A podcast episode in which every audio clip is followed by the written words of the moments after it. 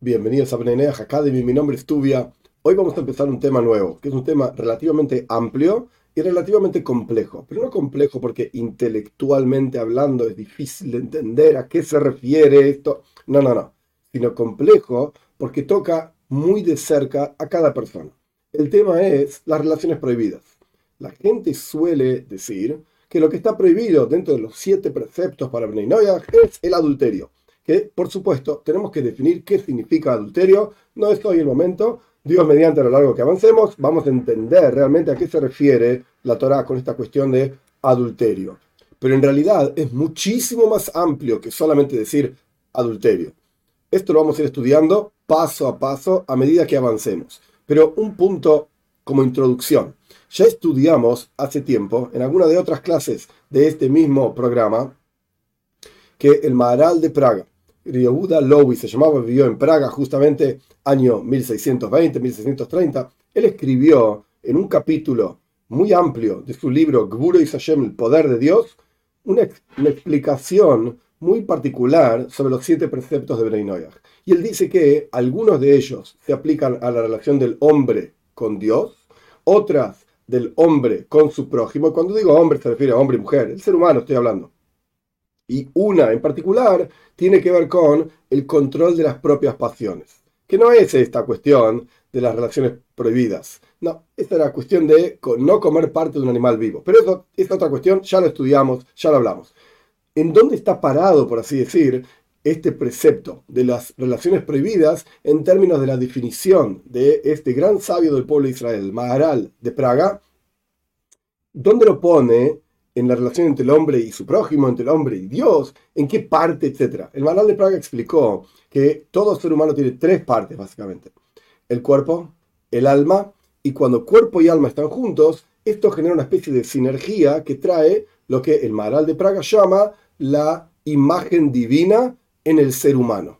Que no tienen esa imagen divina otros animales, por ejemplo, ni que hablar las plantas, ni que hablar las piedras, por supuesto a pesar de que tienen un alma, o sea, una palabra de Dios que les da vida, etc. ¿Dónde está esta cuestión de las relaciones prohibidas? El Maharal de Praga dice que esto tiene que ver en la relación entre el hombre y Dios al respecto del cuerpo.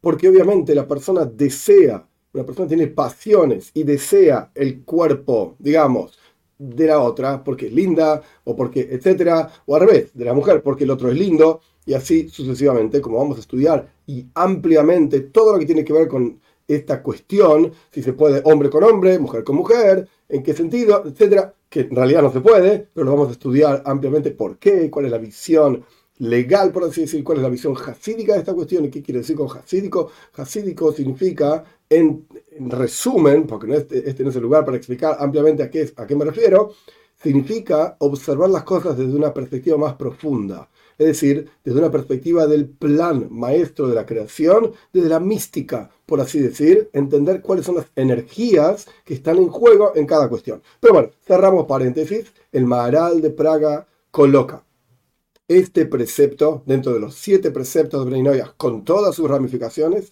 esta cuestión de las relaciones prohibidas en cómo la persona puede refinar su cuerpo en su relación con Dios. Está directamente relacionado con las pasiones del cuerpo.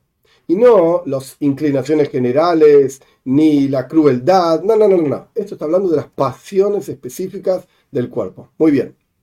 Dicho esto, ya ubicamos cuál es el tema del cual vamos a hablar, dónde está colocado, digamos, qué es lo que refina, qué es lo que toca en su complejidad, porque tiene que ver directamente con el cuerpo. El mundo, el universo entero, nuestros sabios cuentan que fue creado para que Dios tenga una morada aquí abajo en este mundo. Dios podría haberse quedado con los ángeles, Dios podría haberse quedado en un mundo espiritual, pero Dios deseaba un mundo físico, material. Nuestros sabios dicen con la siguiente frase, Dios deseó, tenía ganas, por así decir, de tener una morada aquí abajo en este mundo físico y material. Quiere decir que lo físico y material al fin y al cabo toca, de cierta manera, la esencia misma de Dios.